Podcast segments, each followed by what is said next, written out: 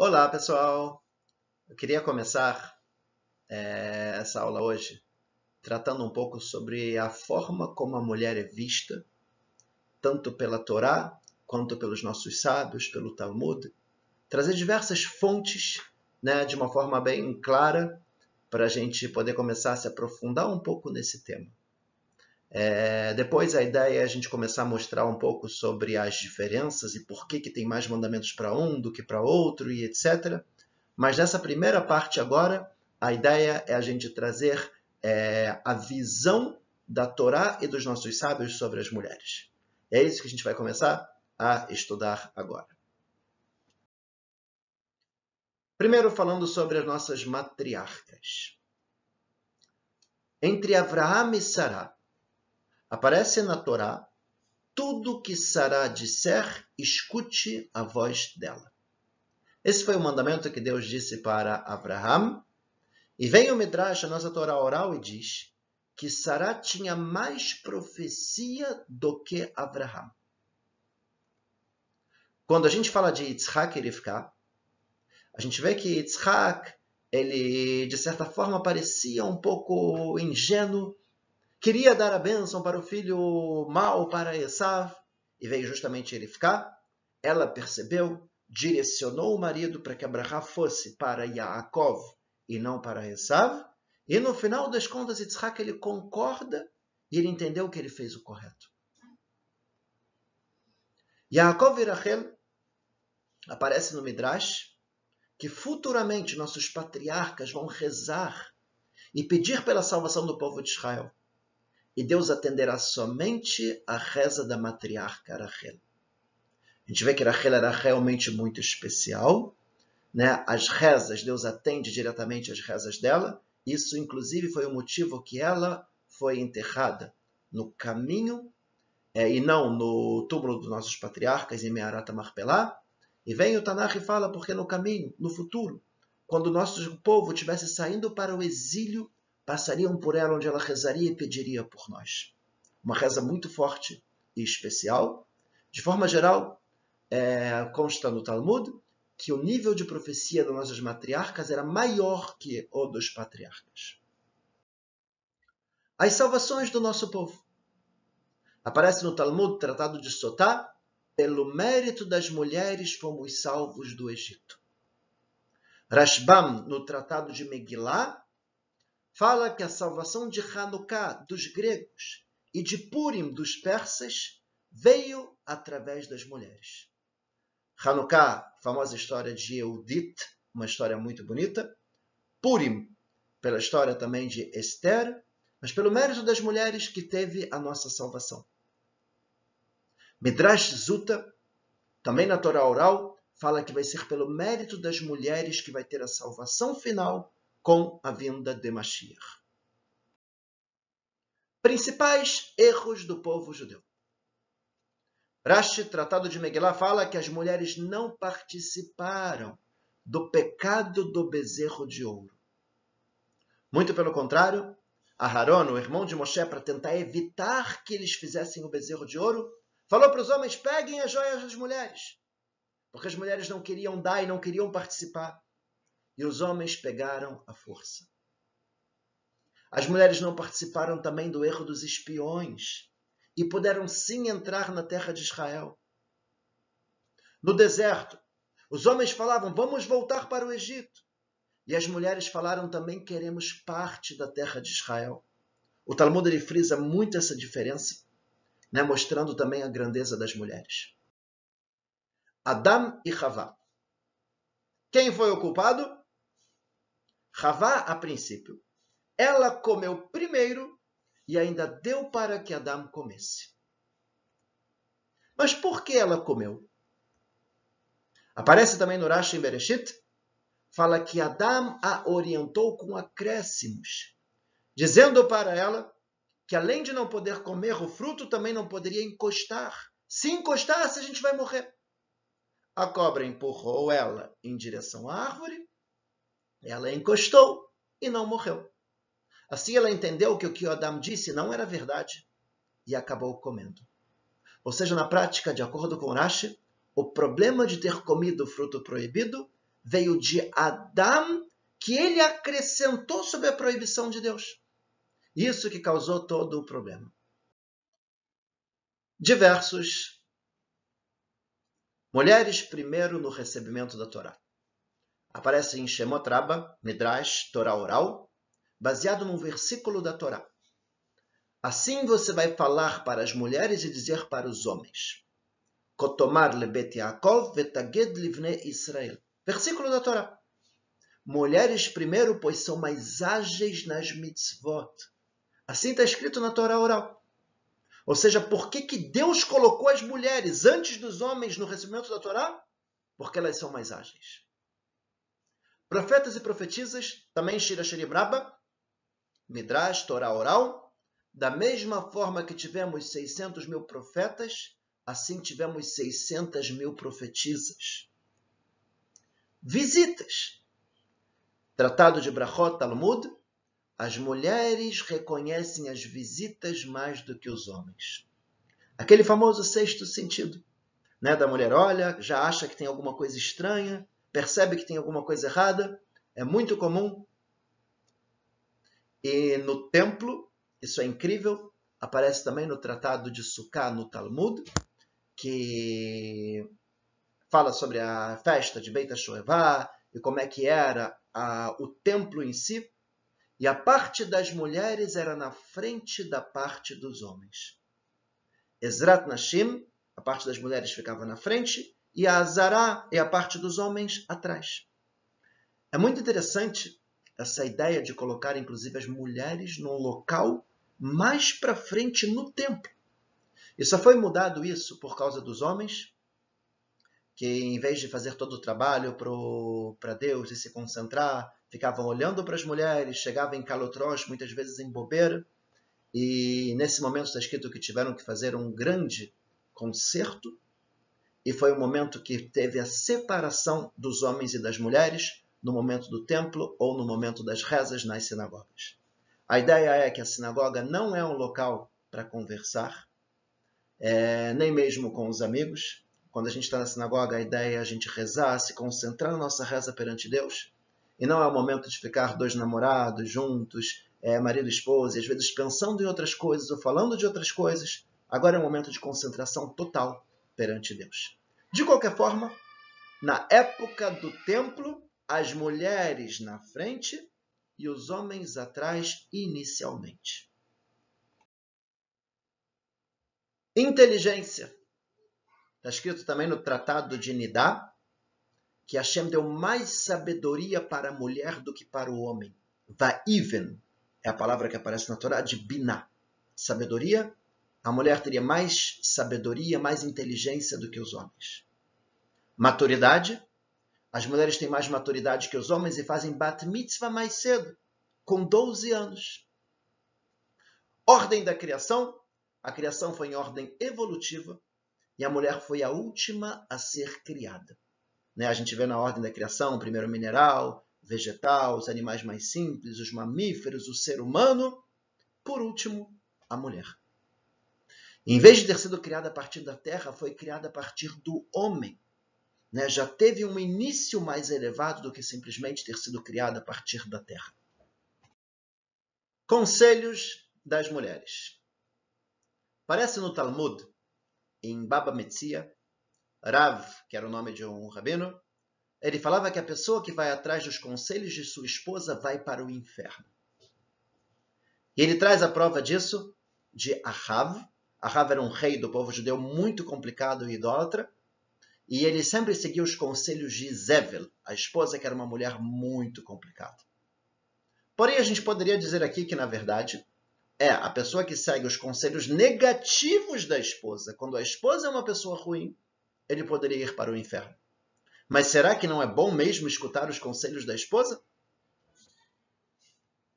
A gente vê exatamente o contrário no Talmud, Tratado de Baba Metzia. Se sua esposa é baixa, se abaixe e se aconselhe com ela. Tratado de Brachot, também no Talmud, quando ofereceram a presidência para Rabelazar Ben Azariah, ele respondeu: Vou me aconselhar com minha esposa. Justamente a esposa deu um conselho bastante interessante e bonito para ele. De qualquer forma, a primeira coisa que ele falou, vou perguntar para minha esposa. Tratado de Brachot também, Manoah foi atrás de sua esposa. Manoah era o pai de Shimshon, famoso Sansão. E é muito interessante que quando Deus se revelou, mandou um anjo. O anjo não foi para Manoah, para o pai de Shimshon, e sim para a mãe. Duas vezes, orientando e dizendo que o filho não poderia beber vinho, não poderia cortar o cabelo, que ele seria um nazir. E o pai, o marido, foi atrás dos conselhos da ideia de tudo que sua esposa disse. Elcaná também foi atrás de sua esposa. Elcaná era o pai do profeta Shmuel. A esposa dele, Haná, ela não podia ter filhos. E ela aparece rezando para Deus e pedindo com todo o coração e falando que se ela se ela tivesse um filho, dedicaria esse filho para o trabalho de Deus e etc. E no final realmente ela tem um filho. E tudo que ela fala, Elcaná o marido vai atrás. Assim também aparece sobre Elisha, que foi um profeta posterior a Elial Anavi, um profeta gigante, e ele também vai atrás dos conselhos da ideia de Shunamit, né? Também era uma mulher que ela teve um filho e o filho acabou morrendo e ela foi até Elisha e o que ela falava para Elisha fazer, Elisha ia atrás dela para tentar salvar e no final trouxe o menino de volta à vida, ressuscitou a criança. De qualquer forma, o Talmud ele faz questão de dizer que essas, pessoa, é, essas pessoas foram atrás do conselho das mulheres. Tratado de Sanedrim fala que a sabedoria das mulheres é que constrói o lar. Chochmat Nashim Bantah Beitah, baseado num pasuk, no versículo em Mishlei, do rei Salomão. E a gente conhece a história também de On Ben Pelet, uma história também muito bonita, de On, que ele ia atrás do conselho, ia fazer besteira, ia atrás de Korah contra a liderança de Moshe, e ele foi salvo também pelo conselho de sua esposa. Berúria é um caso muito interessante no Talmud. Ela era filha de Rabi Hanina ben Tradion, um grande sábio, e ela é esposa de Rabi Meir, Rabi Meir Balanês, um dos principais rabinos do Talmud. A história dela é muito interessante porque ela participava das discussões alárricas, todas as discussões de leis do Talmud, junto com os rabinos, de igual para igual. A Tosefta, na Torá Oral, fala que em discussões sobre leis de pureza, onde Berúria estava presente e a conclusão da lei foi que o correto era como ela disse. Aparece no Tratado de Psachim Rabi Simlai pede para Rabi Hanan, que era o rabino-chefe, que ele ensine determinado assunto em três meses. Rabi Hanan responde, como? Se nem Berúria, que ela estuda 300 leis, com 300 sábios diferentes em um só dia, se ela não aprendeu isso em três anos, você quer aprender em três meses? Ou seja, mostra até um comparativo dela com os rabinos, mostrando a sabedoria dela. Tratado de Eruvin, mostra que quando ela, que ela chamava a atenção dos sábios quando via algo errado. E eu acho que aqui é uma ideia muito bonita, quando a gente vê a aceitação dela, né? de como ela aprendeu de 300 sábios e 300 leis e estava nas discussões dentro, junto com os rabinos. Não tinha uma ideia dessa de você é mulher, você não pode estar aqui. Por outro lado, não é um caso muito comum, aparece Berúria e não aparece muitos outros nomes de mulheres entrando nas discussões do Talmud. E por que isso? É verdade que não temos muitos outros exemplos como ela. Mas isso foi por uma questão cultural da época. Caso uma mulher quisesse participar, como ela fez, isso foi muito bem visto perante os sábios e não a excluíram como outras culturas machistas. Mahla Noá, Hagla e Milka. Essas são as quatro filhas de uma pessoa chamada Tzlofhad. E é interessante no Talmud, fala em, no Tratado de Baba Batra, fala que elas eram sábias, exigentes e justas. E Urashi fala que elas viram o que Moshe não conseguiu ver. A história é bonita. Elas começaram a debater com Moshe sobre a herança delas na terra de Israel E no final das contas, Moshe também não sabia o que responder. Perguntou para Deus e Deus disse que elas tinham a razão e que elas falaram de uma forma correta. Como resolver um problema? Aparece no tratado de Brachot que Rabi Meir ele tinha vizinhos, pessoas muito complicadas que atormentavam a vida dele. E ele começou a rezar e pediu pela morte de seus vizinhos. A sua esposa, Berúria, que a gente já falou sobre ela, ela quando viu isso, ela perguntou, por que, que você está fazendo isso? Está escrito no Tanar, vai se acabar os pecados da terra. Os pecados vão acabar e não os pecadores. A gente precisa rezar para que eles façam chuva, melhorem, mudem o comportamento deles. E é muito interessante que a mesma história parecida aparece no Tratado de Ta'anit com um outro rabino Abba Hilkiah e sua esposa subiram ao terraço para pedir chuva, cada um em um canto do terraço, e as nuvens apareceram no canto de sua esposa. Né? Os sábios foram até Abba Hilkiah e sua esposa, sabiam que eles eram pessoas muito especiais e que eles poderiam pedir para que tivesse chuva que a gente precisava de chuva. E justamente do lado da esposa foi quando as nuvens vieram e começou a chuva. Perguntaram para ele o porquê. Por que, que foi do lado da esposa e não do lado dele? E a resposta dele foi que a minha esposa, ela é melhor do que eu.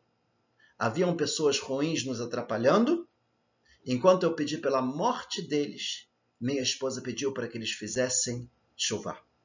Mesma ideia, né, do que apareceu com Berúria, e um ensinamento novamente no Talmud bonito que a gente não tem que querer o mal das pessoas, e sim que elas mudem e melhorem. Estudo de Torá. Aparece no Tratado de Sotá.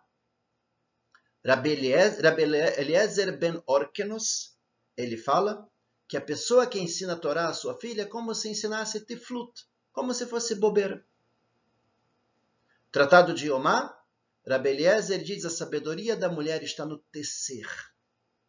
Né? Parece uma frase extremamente machista, como se a mulher fosse somente para costurar e fazer roupas e tal. A gente vai ver já que não é bem assim. Mas primeiro vamos mostrar a contradição. Tratado de Sotá. Também, é, Ben Azai, ele fala, cada um é obrigado a ensinar Torá à sua filha. Obrigação. Tratado de Nidá, Rav Hizda e Rebbe, é, Rebbe Rabeuda Nassi, que escreveu a Mishnah, inclusive, ele fala a mulher tem mais sabedoria do que o homem. O próprio exemplo de Berúria, que a gente falou de como ela estudava, de igual para igual com os homens. Então, o que, que é isso? Que é como se fosse bobeira ou, ou que a sabedoria da mulher está no tecer. O que ele quer dizer é, de forma metafórica, é que é um ensino mais voltado à parte prática crescimento pessoal, características internas, ação, mitzvot, e não somente estudos relacionados à parte teórica e muitas vezes que não levam a lugar nenhum e simplesmente discussões e coisas muito técnicas sobre muitas vezes ligados com o templo com os sacrifícios e etc. Por isso a ideia do tecer quer dizer um estudo mais ligado à ação. Mas é claro que se a mulher quiser se aprofundar na parte teórica, não tem nenhum problema e nenhum impeditivo, como a gente vê isso de Berúria. Forma de tratar as mulheres. Tratado de Ketobot mostra como Rabi Akiva valorizava sua esposa e falava: Minha Torá e a Torá de vocês é tudo pelo mérito e é da minha esposa. Tratado de Evamot. Você deve amar a sua esposa como a você mesmo e a honre mais do que a você mesmo. Baba Metzia sempre se preocupe com a honra de sua esposa, pois toda a bênção da casa vem dela. Ta'anit, também no Tratado de Ta'anit, Abba Hilkiah, ele mostra que a esposa entra primeiro em casa. É sempre uma honra, um carinho, uma atenção especial que os sábios tinham com suas esposas. Caseira. Aparece no Terrilim, nos Salmos, Kol kevodá bata melech prima. A honra da mulher como filha do rei está dentro de casa. Então, será que a mulher tem que ficar dentro de casa e não deve sair de casa? ela pode trabalhar ou não pode trabalhar? A gente vê em Mishlei, do rei Salomão, ele fala sobre a mulher, louvando a mulher como um navio comerciante, traz o alimento de longe. Dos frutos das mãos delas plantam um vinhedo. A gente vê a mulher como sendo, sim, ativa, e realmente pela Torá não tem nenhum problema da mulher trabalhar, é, ir para o mercado de trabalho, crescer e tal. É, claro que tendo uma verdadeira divisão de funções, de forma que possa ter uma atenção também para os filhos. Filha ou filho? Medrash Tanhuma fala três coisas a pessoa não quer. Filha entre os filhos. Né? A pessoa não quer uma filha, ela quer filhos. Aparece no Tratado de Sanedrin, a filha é um presente falso. Pelo medo não se dorme à noite. Quando é pequena, quando é jovem, qual que é a ideia disso?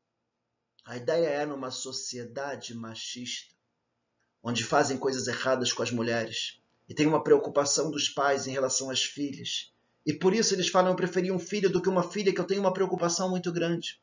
Mas não pela essência da mulher, e sim pelo problema da sociedade em que eles viviam, onde existiam pessoas ruins que não agiam de acordo com a Torá e que poderiam fazer problemas. Lembrando que a gente está falando de dois mil anos atrás.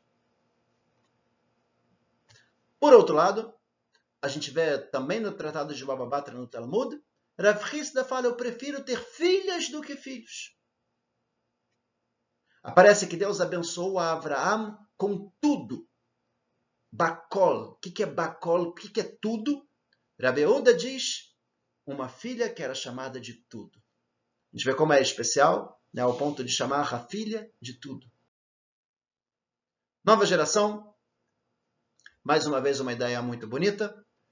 O judaísmo, é, a Torá fala claramente que quem é judeu depende da mãe, diferente das outras é, religiões que é muito ligado com o pai. E a mãe, ela é o principal responsável por transmitir os valores para os filhos. O amor, a empatia, o caráter, os valores. Enquanto que o homem o que, que ele transmite para os filhos? O costume. Se vai ser sefaradi ou se vai ser ashkenazi, tem a obrigação de estudar um trabalho, uma parte muito técnica e o estudo de Torá. Né? Quer dizer, a gente vê que o principal, né, que é a pessoa ser judia e os valores, é uma coisa que é transmitida pela mãe. Alguns dizeres interessantes, e agora vamos ver se a gente vai conseguir responder é, dizeres talvez muito pesados e machistas. Uma mulher que não tem homem não é mulher. Toda mulher que não tem homem vive sem alegria, sem bênção, sem coisas boas, sem Torá, sem proteção, sem paz. Quer dizer, parece que a mulher não é nada sem homem. Em caso de divórcio, a mulher deve pagar uma indenização ao seu marido. Toda a bênção da casa vem através do homem. Pessoal, são frases muito fortes, extremamente machistas, porém, na verdade, isso é simplesmente fake news. Na verdade, nada, nenhuma dessas frases é real. A verdade é exatamente o oposto e aqui eu vou trazer com as devidas fontes. Homem sem esposa. Todo homem que não tem uma mulher não é um homem. Yevamot, Talmud. Todo homem que não tem uma mulher vive sem alegria, sem bênção, sem coisas boas, sem Torá, sem proteção, sem paz. Em caso de divórcio, é o homem que deve pagar uma indenização à sua esposa. E toda a bênção da casa vem através da mulher. Quer dizer, a gente vê né, de uma forma muito forte né, como a mulher é vista dentro da, do Talmud, de uma forma de, que valoriza demais a mulher. Né? O que a gente via como frases extremamente machistas, na verdade, é o oposto. Não existe essas frases, e muito pelo contrário, existe de forma contrária, elevando a mulher. Personalidades. A ideia aqui é a gente mostrar que tiveram sim muitas mulheres no Tanar, é, e também no Talmud. E de forma geral, falando alguns nomes na Torá, a gente tem Sarar, Rivka, Rachel, Leá, Tamar, Tzipora, Miriam, Batia, Bnotzlovchad, Rachav, Dvora, Yael, Atzlelponi, Hana, Pnina, Hulda, Yeoshev, Atalia, Esther, Ruth, Avigail, Yehudit. Muitas mulheres também no Talmud. Tivemos muitas e muitas personalidades com muitos ensinamentos muito bonitos. E de forma que eu acho que nessa aula a gente pode perceber um pouquinho que, na verdade, a forma como o Talmud, os sábios do Talmud e a própria Torá trata as mulheres é de uma forma bem especial e muitas vezes muito mais, inclusive, do que os homens. É claro que a gente ainda tem muitas questões para a gente debater. Vimos muito na teoria dizeres e frases, mas não vimos as diferenças entre os homens e as mulheres, nem em relação às mitzvot, por que, que homens têm mais mitzvot do que mulheres e qual a diferença e o porquê. Isso tudo a gente vai desenvolver mais para frente mas eu acho que é muito importante a gente ter uma visão correta do judaísmo, mesmo no momento, há dois mil anos atrás, onde a sociedade era extremamente machista. A gente vê um carinho muito especial da Torá, dos nossos sábios, do judaísmo de Hashem, relacionado com as mulheres. Eu acho que isso é muito especial né, para a gente entender. E Bezerra Hashem, daqui para frente, a gente vai conseguir se aprofundar um pouco mais e entender melhor as diferenças.